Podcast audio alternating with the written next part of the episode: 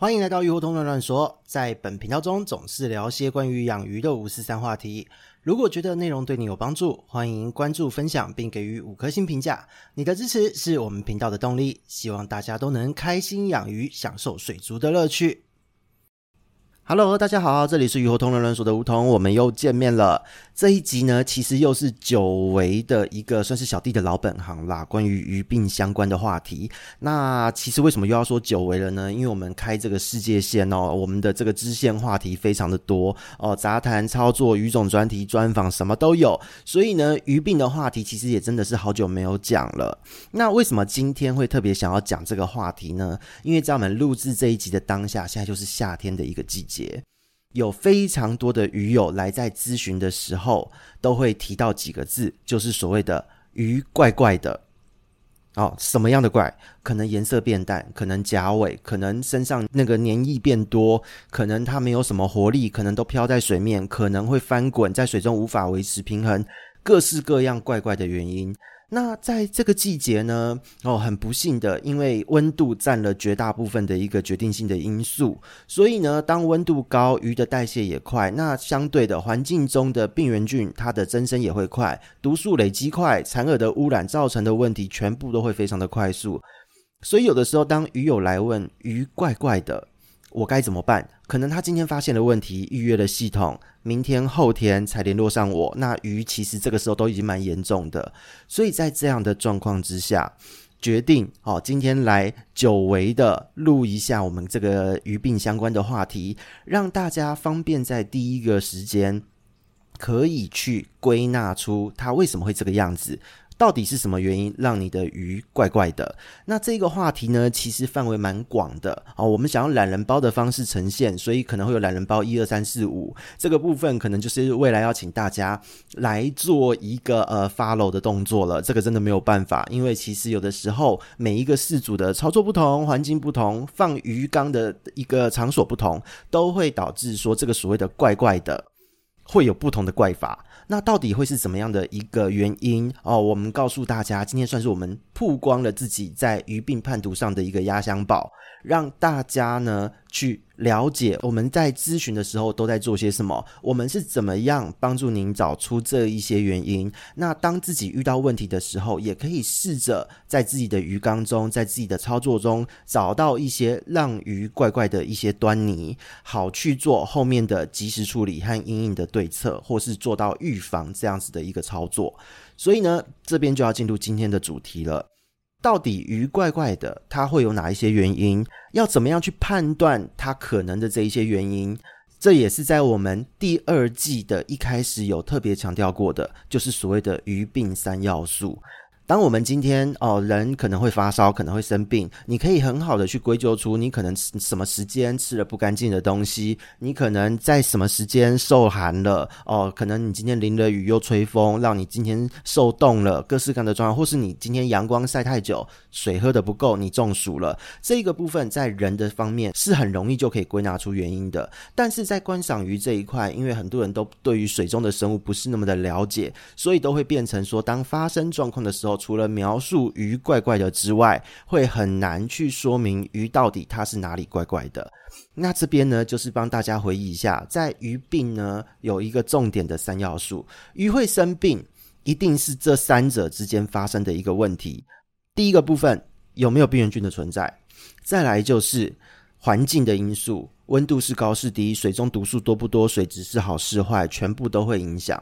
再来就是鱼体本身的状态，它现在抵抗力是好还是差？它的身体状态，它的身体的这个营养是够还是不够？它现在体力还能不能撑得下去？体力好还是不好？这三个原因是所有的问题哦，在我们咨询的过程或是你判断的过程，都要往这三个方向去思考，一定会是这三个问题。都同时有状况发生，鱼才会怪怪的，才会有疾病的这个状况产生。所以呢，当今天我们在去判读的时候，当今天我们在看到你的鱼怪怪的时候，我们首重的就是归类问题的能力。这个就好像连连看一样哦。今天我们的鱼病三要素列在这边：病原、环境、鱼体。那下面呢，要对应的就是你呈现的鱼的状态、你的环境的状态、你的操作、你的水质数据，就是要连连看，看看它最后连到哪一边会是有问题哦，哪一边的重叠会最高。那这一个部分呢，归类问题的能力非常重要。当你归类好了，我们再逐步用消去法。帮你一一排除你的操作是正确与否。如果是正确的，如果说这个地方的反应是对的，那么它就可以撇除掉这个原因。那这个部分讲起来可能会有一点点抽象。那这边就来举几个例子，来让大家方便进入状态，来了解现在我在描述的这一件事情在讲些什么。哦，比方说以现在哦，刚好也是最近季节性的问题哦，非常的严重哦，有非常多的鱼友来咨询，在夏天。这一个时间点会发生的问题哦，你可以想象一下，当今天一条鱼在你面前，它的颜色变得很淡，飘在水面上，可能是什么原因？那现在是夏天，你就可以去思考了。OK，现在夏天哪一个病原菌是最容易出问题的？是细菌呢，还是病毒，还是寄生虫？其实，在夏天主要都是细菌为主，所以我们就会优先去怀疑有没有细菌的问题。这个部分在病原菌，我们就先预设可能是细菌性病原。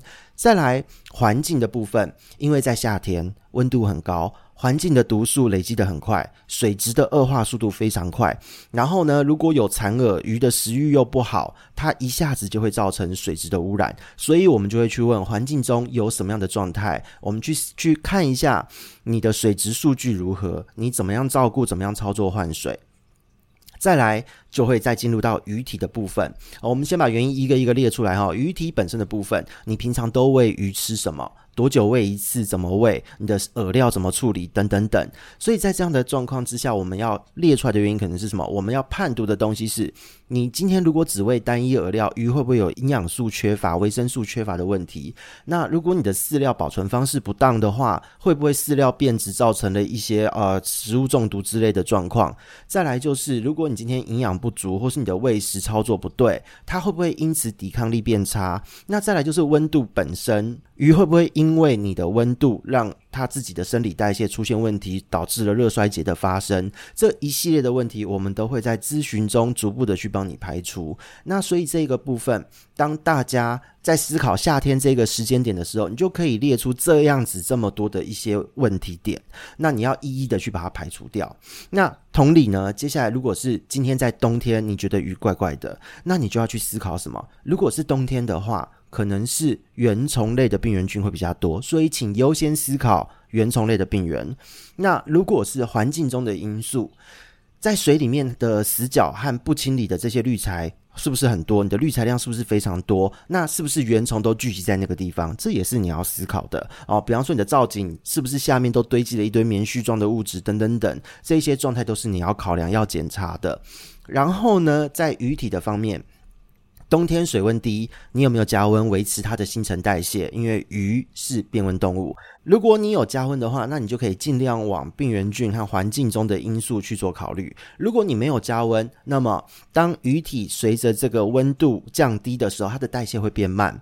那当代谢变慢的时候，如果你的喂食量、操作等等等都还是一样，因为它食欲没那么好，它这个时候就很容易会因为环境中的残饵污染、原虫增生、细菌增生，造成一系列的问题。哦，这些东西都是你要逐步去排除的。那如果说鱼体的这个代谢变慢，它停。在某一个角落，停在水流比较缓的区域，那这时候在那一个死角区的原虫就会比较容易的粘到鱼的身上，所以呢。鱼的体表是否有什么样的异常？这个部分也是你在冬天一样是面对鱼怪怪的这一个问题，你要去思考的几个问题点。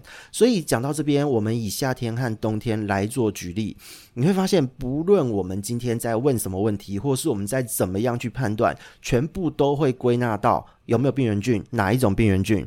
环境、你的照顾、你的滤材、你的系统，你有没有清洁这一些问题？水质好不好？这一些问题。再来就是鱼体本身，它今天它的营养够不够？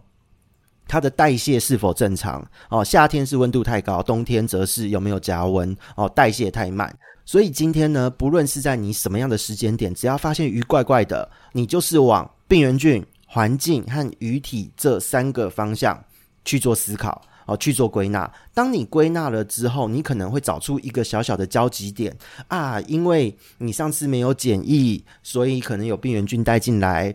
因为你的环境久久没有换水，滤材都忘记洗、忘记换了，滤材堆积太多了，所以病原菌也跟着就在这边作威作福。那又因为环境中的毒素多，所以鱼体的免疫力就差。你又只给它饲料，这样的状态啊，鱼体的免疫力、营养就会差。那这时候病原菌又差，环境也差，鱼体的状态也差，这时候就一定会生病。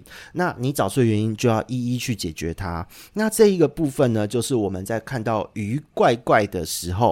会一一去归纳做的动作，先列出原因，归纳到它是病源、环境还是鱼体。当今天呢，我们把这三个要素分别归类好之后，我们一一去排除掉，你最后就会找出哪一个点是这三者同时有交集的。当你找出了这个交集点，你就可以做出准确的判断，还有对应的操作。所以这个部分呢，对于我们来说，我们是老生常谈；但是对于各位养鱼的朋友来说，也许你是新听到这样子的一个概念。可是呢，不论如何，往这三个方向去做思考，准没错。那我们再换一个例子，关于症状，我们从症状来说，今天如果你是看到鱼的体表怪怪的。他到底怎么了？你也不知道。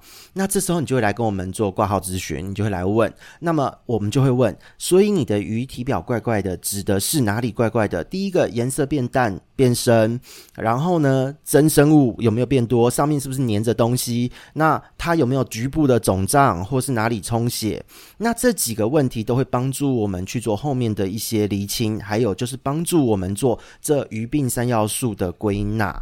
所以呢，在这样的状态，当我们问的这些问题，我们心里可能会有底，我们就可以判断说，OK，如果你说有真生物，那真生物我们就会问你。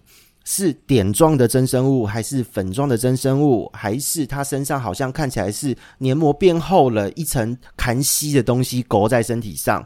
那这个部分我们就去判断啦，它可能是白点病，还是胡椒病？那有没有其他的寄生虫？有没有肿瘤，或是甚至有没有充血、烂鳍之类？有没有细菌性的问题？我们会用这样子的方式做归类。那当我们找到了这一些原因后，我们会再来问：那所以你的环境有没有发生问题？如果是身上有痰稀这样的状态，或是哪里有一些充血的状态，可能会是细菌，好，或是水中的毒素多。那这个时候我们就会问你，那你有没有水质的数据？你多久换一次水？换多少水？你的滤材多久没有清？滤材堆了多少？堆了哪几种滤材？我就会一一的去问你这些问题。所以呢，这目的是什么？当我们去判断它病原菌的种类后，我们去进一步的归纳。到底它环境有哪一些地方有问题？那再来呢，就是我们一样会问你的鱼平常都怎么喂食，有没有额外做营养补给，还是说你今天喂的东西是它不能吸收利用的？比方说你给它鸡腿肉哦，你给它那个羊肉之类的，各式各样的可能性都会造成一些相关的问题。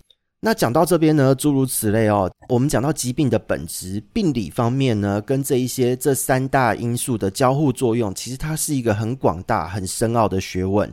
那也是我们这些鱼病的研究人员呢，持续在精进，也是一堆科学家持续在研究的部分。但是呢，不用太过于担心。对于一般的饲主来说，你只要对于鱼怪怪的这件事情，你能够初步判读，而且只要记得一定要往鱼病三要素，也就是病原菌的种类，然后呢，环境的因素和个体的状态这三个方向去归纳，并且找出这个交集点去进行改善就好。哦，虽然说到这边，很多人会说，诶，那这个改善听起来好像很容易哦，概念厘清了不少。那具体来讲，改善的策略这一些，我们未来会陆续分享。但是呢，我们必须讲到实务上，我们常常碰到的一个问题。许多朋友们在养鱼的过程，他的问题其实他可以知道鱼怪怪的，但是他其实不知道他的自己的操作哪里怪怪的哦，不知道他现在观察到的这个条件状态到底是正常还是异常。比方说，滤材量到底是够还是不够？滤材的种类对还是不对？现在鱼体表上面异常的，它的这个到底是黏膜呢，还是白点呢？然后呢，水变浑浊，到底是细菌导致的浑浊，还是排便污染造成的浑浊。然后呢，鱼无法在水中维持平衡，到底是鱼标的问题，还是鱼已经衰竭，各式各样的状态？那当你发生这样的状态，如果你是直接查询这一些关键字哦，比方说无法维持平衡之类的，你很容易上网就会找到各式各样混乱的资讯。那这些状况都会造成就是很多的鱼友们错误的判断和处理。